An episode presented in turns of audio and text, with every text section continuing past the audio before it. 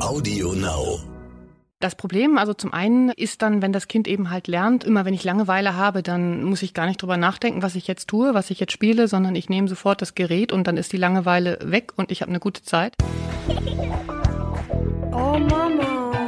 Räumt ihr bitte mal euren Scheiß hier weg. Mami, chill mal deine Base. Herzlich willkommen und schön, dass ihr wieder dabei seid bei einer neuen Folge von Elterngespräch, dem Podcast-Talk von Eltern für Eltern. Ich bin Julia Schmidt-Jorzig, habe selbst drei Kinder und jeden Tag neue Fragen rund ums Familienleben. Heute an Eure Fragen Mediennutzung mit Nicole Ströber. Elterngespräch Eure Fragen ist heute wieder dran. Eure Fragen zum Thema Mediennutzung für Kleinkinder oder Kinder. Ist es schlimm, wenn das Kleinkind mal auf dem Handy daddelt? Können Apps mit Tierstimmen nicht auch nützlich sein? Wie viel Bildschirmzeit ist okay und wann wird es schädlich? Und was ist mit Handys und Tablet-Nutzung bei älteren Kindern? Diese und andere Fragen habt ihr mir geschrieben. Ich habe jetzt stellvertretend ein, zwei herausgesucht, aber keine Angst, wir werden das Thema umfassend besprechen und noch viele andere Aspekte beleuchten. Wir, das ist diesmal vor allem Nicole Ströber, die Fachfrau ist auf dem Gebiet der Hirnforschung. Als Entwicklungsneurobiologin publiziert sie seit vielen Jahren über Kindesentwicklung, schreibt Bücher dazu und hält Vorträge. Und heute darf ich Sie mit euren und meinen Fragen löchern. Willkommen, Nicole Ströber. Ja, hallo, vielen Dank für die Einladung. Sehr, sehr gerne. Ich würde sagen, wir gehen direkt in Medias Res. Ich lese jetzt mal die erste ziemlich lange Mail vor, aber da ist so viel drin, dass ich die ausgesucht habe, weil ich dachte, das macht irgendwie Sinn. Da können wir dann ganz viel irgendwie dran abarbeiten. Mhm. Hallo Julia, ich bitte um Entschuldigung, dass Sie jetzt dann nicht ange angesprochen werden, aber das wussten die einfach nicht. Also hier ist erstmal ein Lob, das lese ich jetzt nicht extra vor. Aber dann, vor vier Monaten bin ich zum ersten Mal Mutter einer süßen kleinen Tochter geworden. Bei jedem Spaziergang begleitest du uns. Das ist schön. Da ich leider keine anderen Muttis im Freundeskreis habe, unterhält mich dein Podcast. So, jetzt aber zum Thema hier. Kürzlich hörte ich das Interview zum Thema Beschäftigung von Kindern. In dem Interview ist angerissen worden, ob und inwiefern Medien wie Handys und Tablets als Beschäftigung genutzt werden können und sollten. Ein Thema, welches mich sehr beschäftigt. Ich arbeite als Pflegepädagogin und bilde Jugendliche und junge Erwachsene für verschiedene Pflegeberufe aus. Der Umgang mit den Handys ist in jedem Unterricht ein Riesenthema, denn sie sind im Unterricht verboten. Die Schüler halten sich so gut wie nie daran und wir Lehrer resignieren häufig und sind frustriert über die fehlende Aufmerksamkeit. Auch wenn ich persönlich den massiven Konsum solcher Medien kritisch sehe, halte ich ein striktes Handyverbot für überholt. Meiner Ansicht nach sollte man sich mehr darum kümmern, wie man diverse Medien in den Unterricht sinnvoll integrieren kann. Das steigert womöglich auch die Motivation der Schülerinnen. Nun weiß ich als Pädagogin aber auch, dass man vor allem mit Sinnen durch Erfahrung, Selbsttun und Wiederholung lernt und nicht durch das Herumwischen auf einem Bildschirm. Dazu können Sie auch gleich ganz viel sagen, Frau Strüber. Ne? Dass digitale Medien nur eingeschränkt oder gar nicht als Lehrmittel geeignet sind, damit beschäftigt sich der Psychiater Manfred Spitzer in seinem Buch Digitale Demenz. Der Titel ist schon sehr aussagekräftig, wie ich finde, aber über den sprechen wir jetzt nicht in der, in der Breite. Ne? Wir sprechen über Nicole Strübers Erfahrung. Es geht, er geht zum Beispiel davon aus, dass die Ausstattung von Schulen mit PCs eher einem kommerziellen und politischen Interesse entspringen. Nun beschäftigt mich das Thema nicht nur als Pädagogin, sondern eben auch als Mama. Wann darf oder kann ich meinem Kind ein Handy in die Hand geben? Wie vermittel ich ihm einen gesunden Umgang damit? Was passiert im Gehirn der Kleinen? Da kommen sie wieder ins Spiel. Und unter welchen Umständen blockiere ich mein Kind in seinem Lernen und seiner Entwicklung? Und wo unterstütze ich es? Ich empfinde es persönlich als unnatürlich, in Anführungsstrichen, wenn Kleinkinder zwei bis fünf Jahre schon viel Kontakt mit diesen Medien haben. Aus unserer Familie weiß ich, welche Folgen das für Kinder haben kann.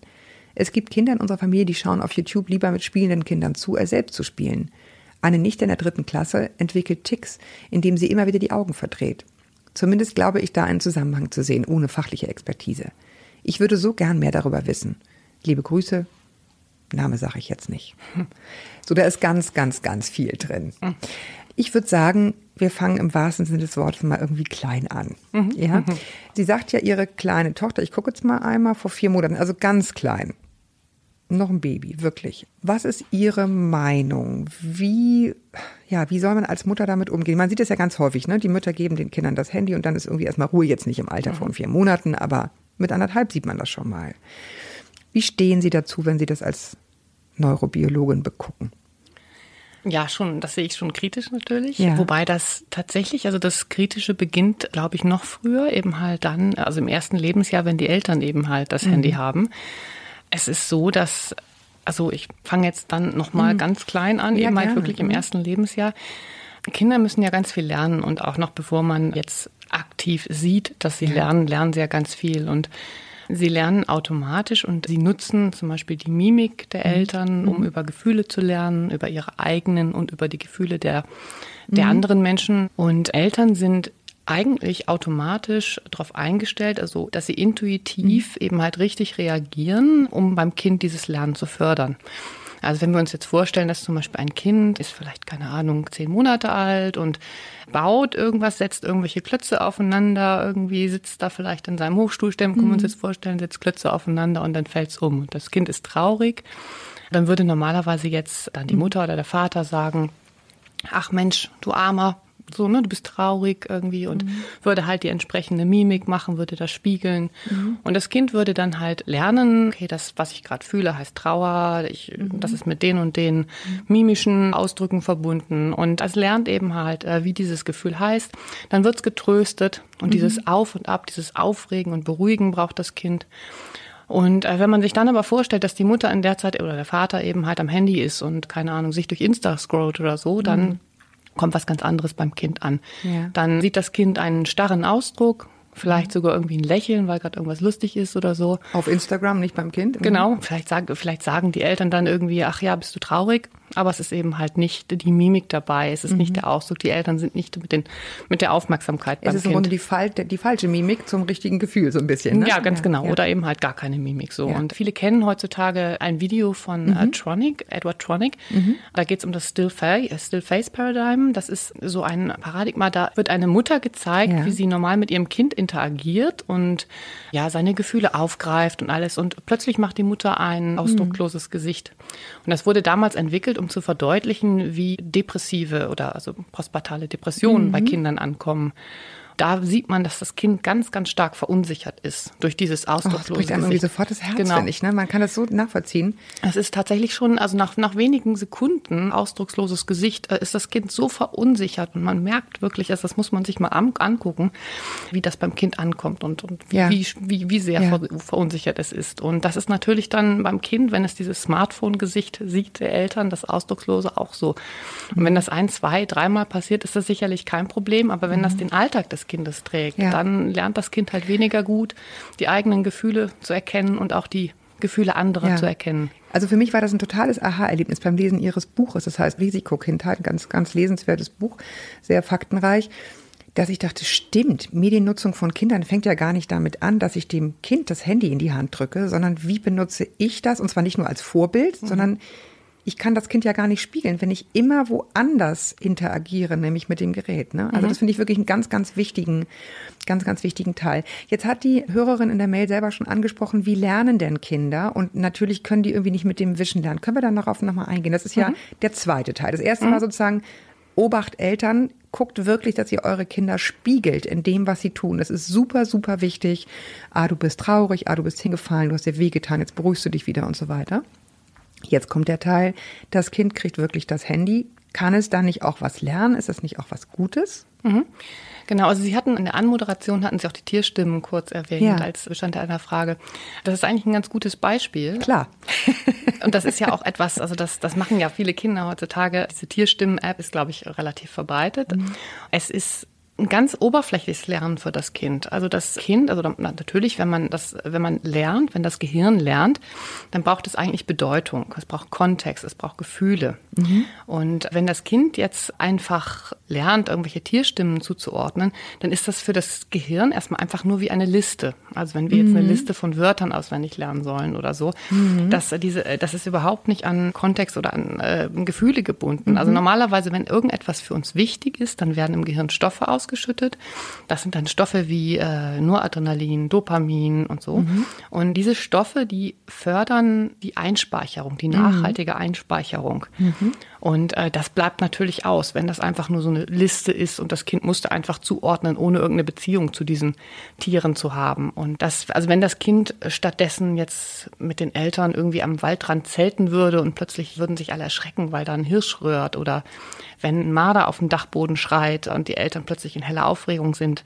Das wären Momente, wo das Kind, also in denen mhm. es wichtig ist, in denen eben halt diese Information total nachhaltig aufgeladen ist. Genau. Ich glaube, es ist ein bisschen der Unterschied zwischen Vokabeln lernen und einen englischen Freund haben. Ja, ganz ja, genau, also natürlich. Man, wenn man Mhm. den liebt und wenn man denkt, ich möchte mich mit dem unterhalten, dann geht das unglaublich schnell, das Mhm. Lernen. Und ja, wenn ich im Grunde die Liste lerne, weiß man, wie öde das irgendwie ist. Ne? Genau. Bleibt, nicht so, bleibt nicht so gut haften. Ganz genau. mhm. Gut, das hieße im Umkehrschluss, kann man mal machen, aber Gutes tun tut man damit eigentlich nicht. Genau, also das ist, ist jetzt sicherlich nicht aktiv schädigend, aber das Problem, also zum einen ist dann, wenn das Kind eben halt lernt, immer wenn ich Langeweile habe, dann muss ich gar nicht drüber nachdenken, was ich jetzt tue, was ich jetzt spiele, sondern ich nehme sofort das Gerät und dann ist die Langeweile weg und ich habe eine gute Zeit. Also wenn das Kind ständig das lernt, ist ein Problem und wenn das Kind lernt, wenn Mama und Papa beschäftigt sind, dann frage ich gar nicht, ob sie mit mir spielen, sondern ich nehme das Gerät und alles ist gut. Und natürlich ganz wichtig, wenn das Kind dadurch, dass es sich eben halt mit den digitalen Medien, mit den Tierstimmen eben halt so ausgiebig beschäftigt, dass es nicht mehr die Möglichkeit oder dass es nicht mehr die richtigen Erfahrungen macht, die richtigen Erfahrungen mit Tieren im Garten. Ja. Und überhaupt, es gibt wahnsinnig, wahnsinnig viele Dinge, die Kinder lernen müssen. Also die müssen nicht nur diese diskreten, Infos. Mhm. diese Infos, ne? Also wir, wenn wir an, an, an ein lernendes Kind denken, dann denken wir an Buchstaben, an Zahlen, an Muster, aber es sind ja viel, viel mehr Dinge, die Kinder lernen müssen. Nämlich Ihre eigenen Gefühle kennenlernen, müssen ihre Gefühle regulieren lernen, sich beruhigen. sich beruhigen, genau. Sie müssen Sprache lernen natürlich, Mimik, Gestik kennenlernen, aber auch ganz subtile äh, Signale der Kommunikation zwischen Menschen. Und das ist gar nicht so einfach. Also das gibt ja ganz, ganz viele Signale, Tonfall und also sie müssen Körpersprache. Genau.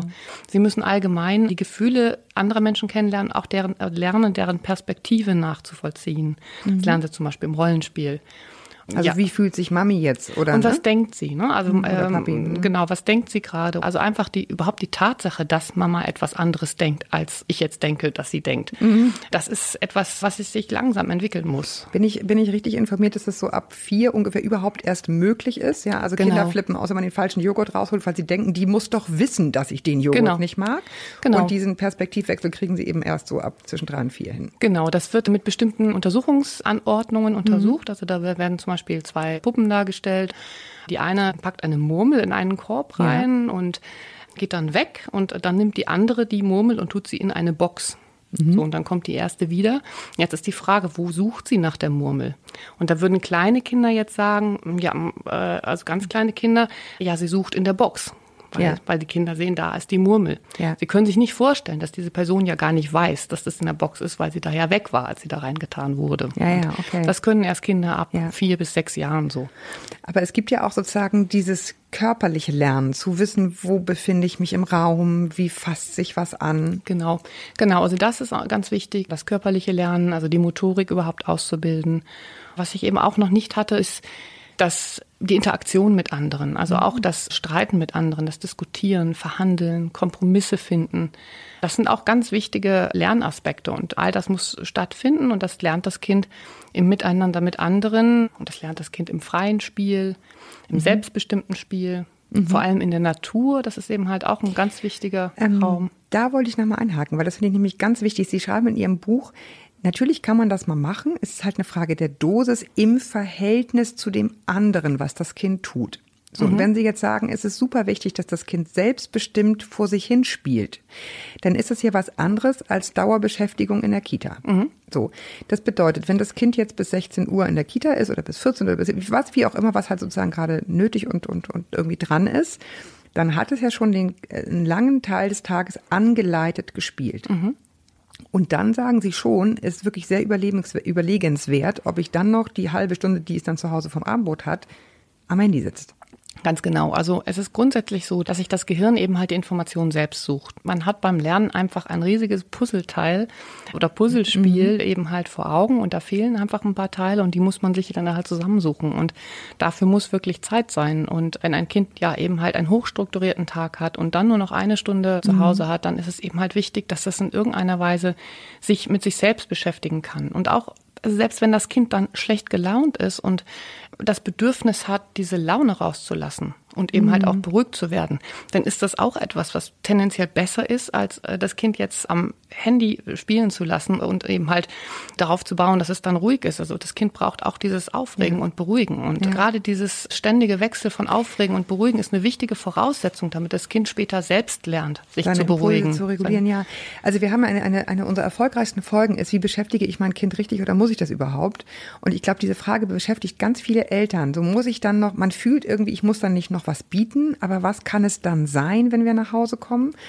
Und wenn ich sie richtig verstehe, gerade in dieser Welt, wo die Kinder viel dann eben auch nicht zu Hause sind, man bietet am allermeisten, wenn man praktisch nichts bietet. Genau, also wenn man ja. das Kind eben halt sein lässt, so, äh, aber trotzdem für es da ist. Ja. So, ne? also Anwesend ist und dann nicht parallel schon wieder ein Kaffeessen auf dem Handy schreibt. Ja, natürlich. Und ich meine, ich weiß, Fühle mich sehr ertappt gerade. Ich ja. weiß, ich weiß auch, wie schwierig das ist als Eltern. Also ich habe selbst auch zwei Kinder und mhm. ich weiß auch, dass man in dieser Stunde, die man dann zu Hause ist, viele andere Dinge zu erledigen hat. Mhm. Aber letztendlich ist das für das Kind, also sind diese ersten Jahre so unglaublich wichtig. Deshalb ist das eigentlich eine gute Investition, wirklich zu sagen, okay, das ist jetzt in dieser Stunde egal, ob mhm. da, ob das Haus aufgeräumt ist oder so. Ne? Ja. Also ich bin jetzt einfach für das Kind da und das Kind entscheidet sozusagen, was passiert, aber ich bin für es da. Ja, ich finde, also es ist ein kleiner Praxistipp sozusagen außerhalb der Neurobiologie. Ich habe die Erfahrung gemacht, es hilft schon wahnsinnig viel, wenn man sich die ersten 10 bis 15 Minuten einfach gemeinsam hinsetzt. Ich finde, man neigt ja dazu, wenn man sozusagen berufstätig nach Hause rauscht,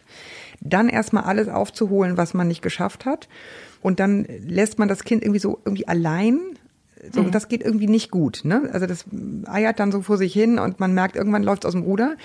Wenn man sich diese zehn Minuten noch nimmt, einfach nur zu sitzen, sich wirklich bewusst hinzusetzen und mhm. gemeinsam anzukommen, das ist eine mega Investition für die nächste Stunde. Ne? Weil danach laufen die dann, danach laufen die dann irgendwann alleine los und wollen gar nicht mehr sitzen bleiben. Mhm. Aber so einmal du bist da, ich bin da und dann ist schon viel gewonnen, ne? Besser als Handy. Kann ich mir vorstellen, dass das ein guter ja. Praxistipp ist. die Schnittfolge, die Lautstärke, dieses, ne, das Blaulicht, das Flimmern, was macht das mit so einem kleinen Gehirn? Schnittfolge meine ich jetzt von Bildern, ne? Mhm. Häufig gucken mhm. die dann ja so kleine Filmchen mhm. oder so. Mhm. Ich kenne da jetzt keine Studien zu, ne? Also, mhm. dass eine Schnittfolge, also eine hohe Schnittfolge, dass das wach macht, ist, äh, das ist mhm. relativ klar. Also da Blaulicht. Also Bildschirmblaulicht genau, meine ich. Ne? Genau, und kurzwelliges Licht, das eben halt vom Bildschirm ausgeht. Das ist auch ein Licht, das wach macht, das besonders stark Melatonin unterdrückt.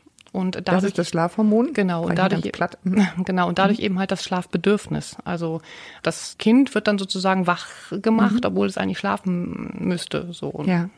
Also ist ja häufig zu beobachten, wenn Kinder sozusagen, während man Abendbrot macht, vor der Glotze geparkt werden, man denkt, warum können die dann nicht still sitzen bei Tisch? Ja, mhm. deshalb. Mhm. Ne? Das ist die genau, das, das macht die falsche Investition ja, leider. Genau. Mhm. Was meine Kinder ganz gerne machen, ist nach Hause kommen erstmal sozusagen zack, iPad und Hörspiel an. Das ist für die eine Art, sich zu beruhigen, klingt irgendwie auch erstmal gut, aber da sagen sie auch, leider ist eben auch Hörspiel hören und vorlesen auch nicht das Gleiche. Kann man jetzt nicht immer sofort, mhm. wenn man nach Hause kommt, aber warum ist es nicht das Gleiche? Ist doch auch ein Text, den man irgendwie gelesen oder mhm. ja, hört. Genau, also Hörspiel hören ist sicherlich nicht schädlich oder mhm. so, ne? aber es ist natürlich ein Unterschied zum Vorlesen und gerade wenn die Kinder ganz klein sind. Also zum einen ist es das Setting, ne? Also wenn äh, wenn ein ja, Kind kuscheln wenn, und genau kuscheln und dann wird Oxytocin freigesetzt und Bindungshormon. Ist, ich muss immer übersetzen. Ja, genau. Dann wird Oxytocin freigesetzt und das macht ganz viel mit dem Kind. Also das ja. hemmt seinen Stress. Also wenn Oxytocin ausgeschüttet wird, hemmt das das Stresssystem. Das heißt, das Kind fährt runter. Das fördert auch das soziale Lernen und so. Also es macht mhm. ganz viel mit dem Kind, ganz viele positive Dinge und auch mit dem Erwachsenen. Also auch mhm. der Erwachsene wird dadurch feinfühliger, kann besser auf das Kind eingehen.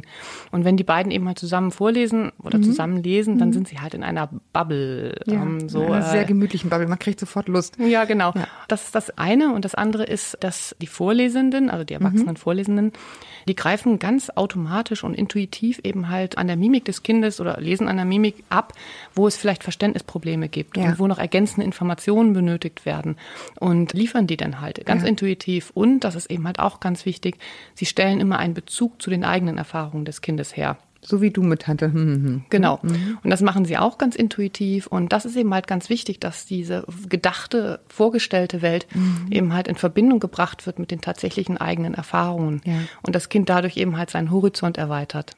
Ich gehe jetzt mal einen Schritt weiter auf ein bisschen ältere Kinder.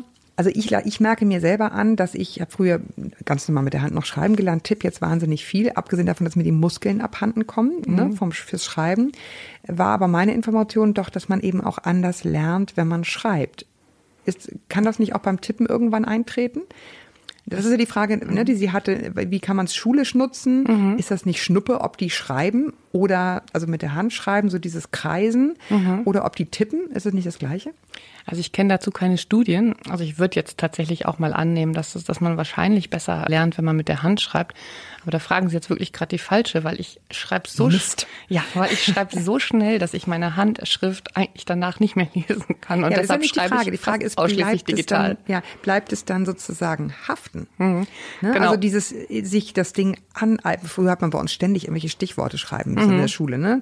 Guck dir den Text an, schreib was raus. Und mein Eindruck war, durch das Schreiben verleiht mhm. man sich das ein, oder? Genau, also das, das ist sicherlich so und das funktioniert sicherlich auch besser mit der, mit der Handschrift. Also ich habe das im Studium oder so mhm. auch gemacht, dass ich mir dann eben halt gewisse Mindmaps dargestellt habe, mit der mit meiner also Handschrift, handschriftliche mhm. äh, Maps angefertigt habe und das ja. konnte ich mir auch fast fotografisch dann manchmal merken und das gelingt mir mit meinen Computernotizen nicht so gut. Aber ja. okay, mittlerweile aber kann ich das nicht evidenzbasiert, sondern nee, ihre persönliche genau, Erfahrung. Okay. Ganz genau. Meine Kinder sind jetzt äh, so 14, 12 und wenn es kompliziert wird, dann gucken die manchmal diese Lernvideos auf YouTube. Ich persönlich steige dann nach einer Minute aus, weil mir das irgendwie zu schnell ist. Mhm. Aber ich habe schon den Eindruck, dass das manchmal ziemlich gut zusammenfasst, wofür ein Lehrer irgendwie Wochen braucht. Also mhm. gibt ja solche und solche. Ich will jetzt gar nicht mhm. auf Lehrer, kein Lehrerbashing, um Gottes Willen. Wirklich, um Gottes Willen will ich nicht. Aber was halten Sie aus, aus äh, neurobiologischer Sicht von diesen Lernvideos? Also grundsätzlich ist der Mensch eben, also lernt der Mensch sozial und mhm. lernt besser, wenn das durch einen Menschen vermittelt wird. Eigentlich am allerbesten, wenn es ein realer Mensch ist. Ne? Also mhm. Also es gibt ja zum Beispiel das Videodefizit, ähm, mhm. das in Studien beschrieben wird, das besagt, dass, dass Kinder dann, wenn sie sehen, wie eine reale Person etwas mhm. vormacht, dann ähm, können sie das sofort imitieren und wenn sie sehen, dass eine auf dem Bildschirm mhm. dargestellte Person etwas vormacht, dann brauchen sie länger, müssen sie das ah, ja, interessant. Also, dazu ne? gibt es Studien, okay. Da, dazu mhm. gibt es Studien. Ansonsten ist das weitere, was ich dazu sagen kann, auch eher aus dem Bauch heraus. Also mhm. äh, da denke ich, dass natürlich so ein YouTube-Video, da geht es jetzt nicht um Imitation, sondern es geht um Informationen. Und mhm. ich glaube, dass sie das teilweise schon besser verstehen können, wenn es eben halt ein Mensch ist, der das auf dem Bildschirm erzählt, als wenn sie es im Buch lesen.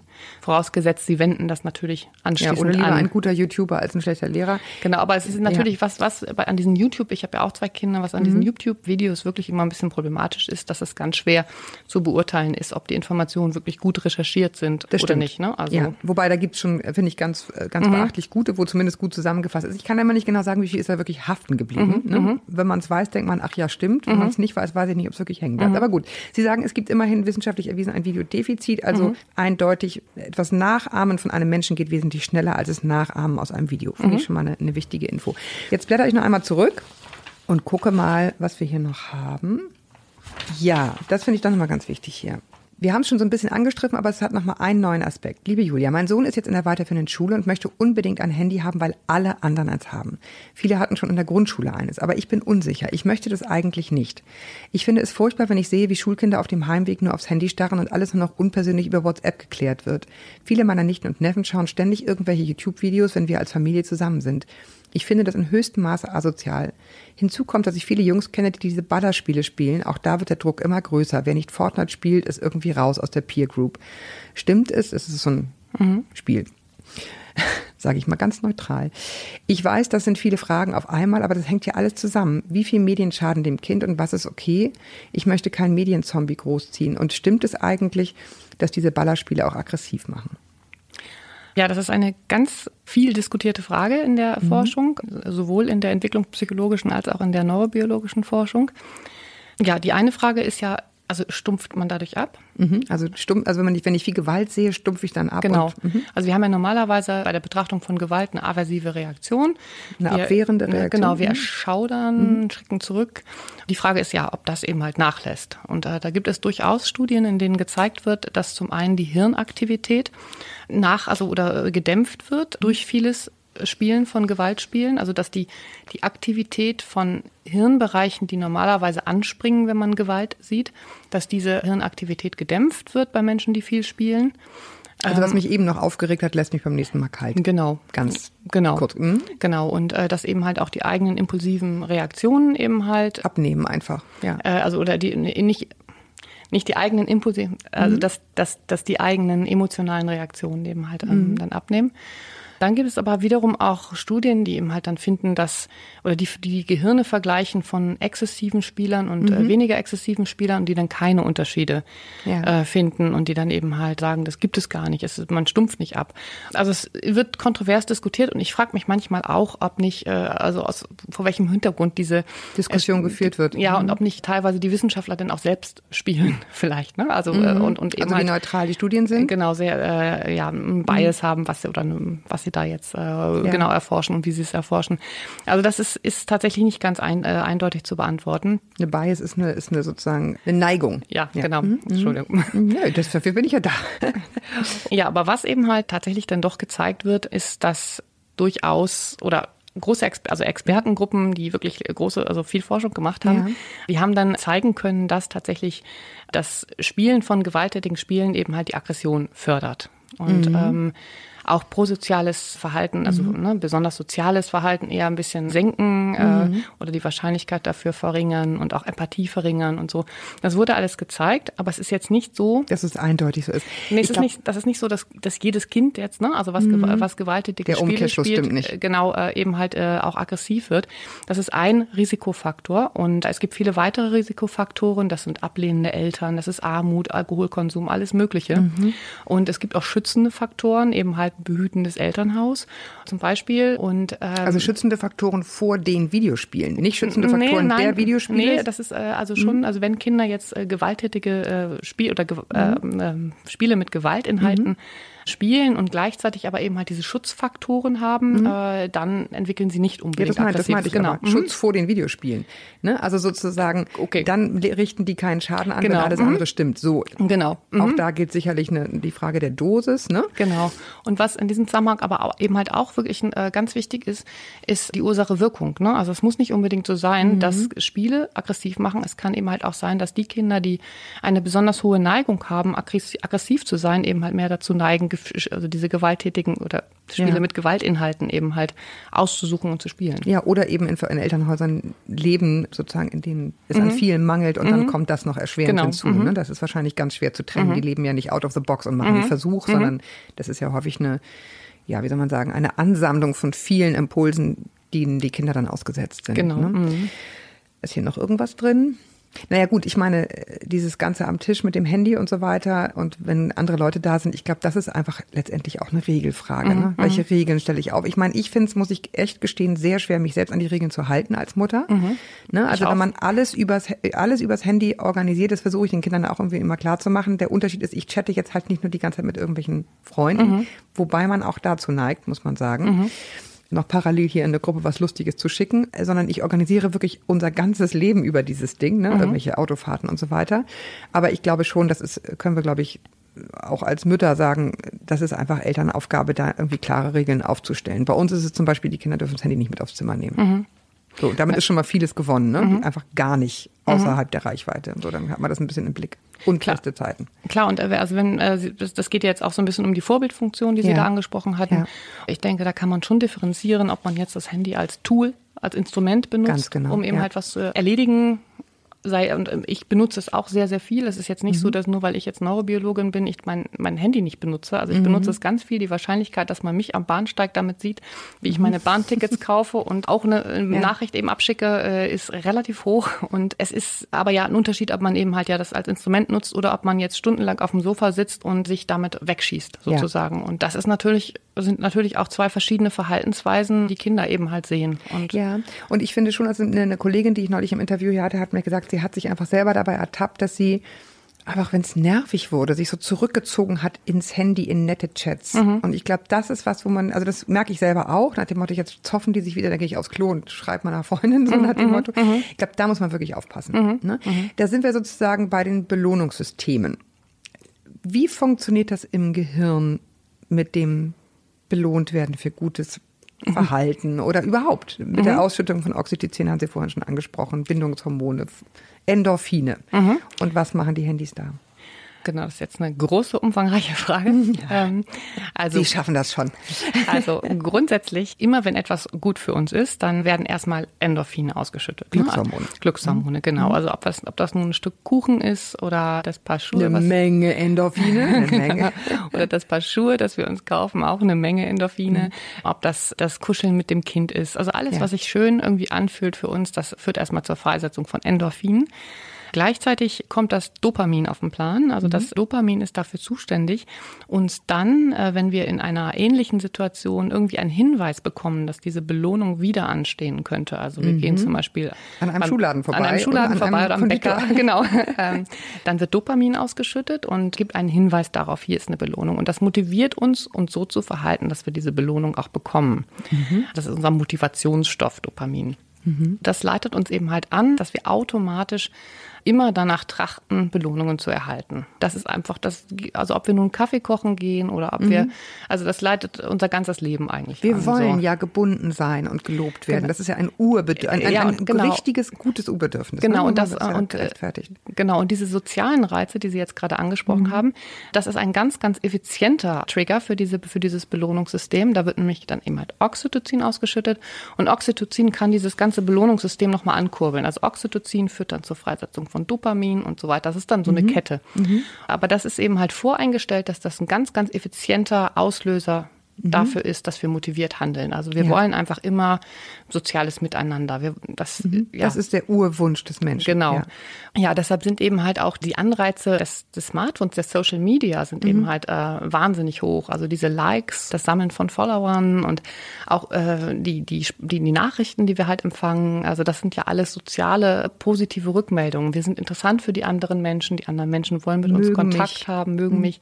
Und das sind ganz, ganz effiziente Auslöser für eine Aktivität des Belohnungssystems. Ja, und da muss man sich äh, einfach nur sich darüber klar sein, dass das kein Zufall ist. Mhm. Ja, also dass das da so ist, mhm. ist ja, genau. dafür werden Leute hoch bezahlt.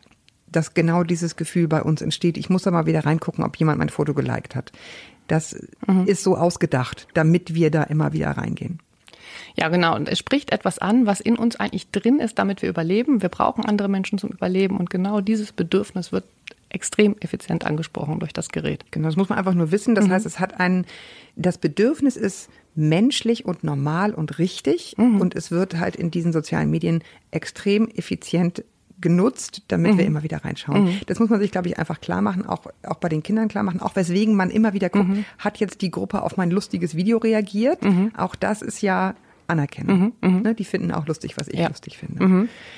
Ich könnte noch stundenlang weitermachen, aber ich lasse es jetzt. Was möchte, was wollen, Sie wollen noch was sagen? Nee, ja, ich, also eine ja. Sache würde ich gerne ja, noch gerne, sagen. Ähm, ich würde gerne noch sagen, was wir machen müssen, dass, dass wir unsere Kinder stark machen müssen. Her damit. wollen Sie eine Frage stellen oder soll ich einfach nee, losgehen? Legen Sie einfach los. Ja, also wenn es darum geht, ja. wie wir unseren Kindern einen richtigen Umgang damit äh, beibringen, dann ja. geht es also zum einen natürlich darum, dass wir ein richtiges, also dass wir ein gutes Vorbild sind, äh, ja. was natürlich immer total schwer zu realisieren ist. Ja, aber da fängt an, so ist es einfach. Genau, und die Kinder, die sehen ja auch unsere Leidenschaft, mit der wir äh, damit umgehen. Also mhm. nicht nur, dass wir damit umgehen, sondern dass das uns das Liebste ist. Und nein, nein, nein, da würde ich jetzt aber doch mal sagen, da sind mir die Kinder doch noch lieber. Nein, wir auch. nein, wir auch. nein, ähm, ja, aber die sehen halt die, die unsere Bindung dazu. Die, ne? Genau, die sehen, die sehen, wie gern, wie gerne wir das mögen. Äh, das ist das eine.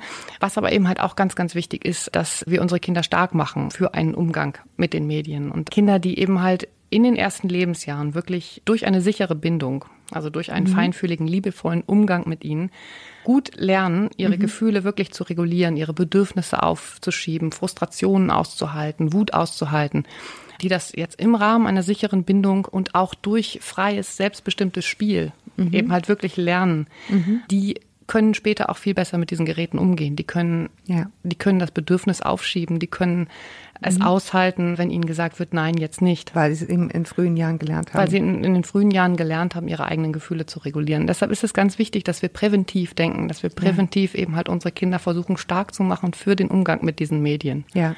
Und dann eben halt auch noch, dass wir uns Zeit nehmen. Ne? Also es ist einfach in unserem Alltag, ich weiß selbst, wie schwierig das ist. Es ist einfach so, dass wir keine Zeit haben für die Kinder. Und wir verlangen immer von denen, du sollst jetzt aufhören zu spielen und verlangen dann von, von, von dem Kind, mhm. dass es dann alleine anfängt, in der Sandkiste einen Haufen zu machen oder so, also mhm. Haufen zu bauen. Mhm. Bitte nicht an der Sandkiste einen Haufen machen. genau, also ich dachte ja, jetzt ne, an, an, eine Burg oder so. Ja. Äh, und, äh, und natürlich müssen Kinder lernen, alleine zu spielen, aber wenn man sich in das Kind hineinversetzt, das ist mhm. natürlich nichts Attraktives für das Kind. Es ist ein Herdentierchen. Ja, genau. Und das, äh, und das ist eben halt ganz wichtig, dass wir uns gerade dann, wenn es darum geht, dass das Kind zu viel spielt und wir eben halt wollen, dass es aufhört, dass wir uns dann Zeit nehmen, um dem Kind eine attraktive ja, Alternative zu bieten. Genau, das finde ich halt auch. Also das muss man schon auch wissen und ich finde auch ehrlicherweise sagen. Einfach verbieten und sagen, das nein mhm. und dann ist da nichts. Es geht nicht um Dauerbespaßung, aber mhm. um ein, eine attraktive Alternative. Mhm das muss man schon leisten. Mhm. Das ist ja leider genau das, weswegen genau. man dazu neigt, sie damit ruhig zu stellen. Genau. Dass man das dann nicht hat. Aber ich glaube auch, genau wie Sie und Sie noch wissenschaftlich untermauert, dass das eine gute Investition ist und dass es letztendlich da schließt sich auch der Kreis zu der allerersten Mail. Mhm. Wie viel Handy ist okay? Investieren in diese ersten Jahre ist das, was die Kinder am meisten, ja. mhm. am, was die beste Investition ist. Mhm. Viel Zeit verbringen, viel, viel reden, viel widerspiegeln. Mhm. Was machst du gerade? Antworten auf das, was das andere Kind, was das Kind mir gerade zeigt an Verhalten, ne? Mhm. damit es lernt. Genau. Wie es mhm. heißt. Mhm. Ja, ich finde, das haben Sie gut gemacht. Danke. Ich danke euch da draußen, dass ihr zugehört habt. Ich finde sowas immer mega spannend. Ich hoffe, euch ging es ganz genauso. Ähm, wenn ihr noch weitere Fragen habt, schreibt mir gerne. Vielleicht kriege ich Frau Strüber, Frau Dr. Strüber auch nochmal hierher und wir, wir sprechen nochmal. Aber ich hoffe, ihr konntet schon ein bisschen was mitnehmen. Vielen Dank, dass Sie hier waren. Keine Ursache. ja, bis wir uns wieder hören, haltet den Kopf über Wasser. Ahoi aus Hamburg.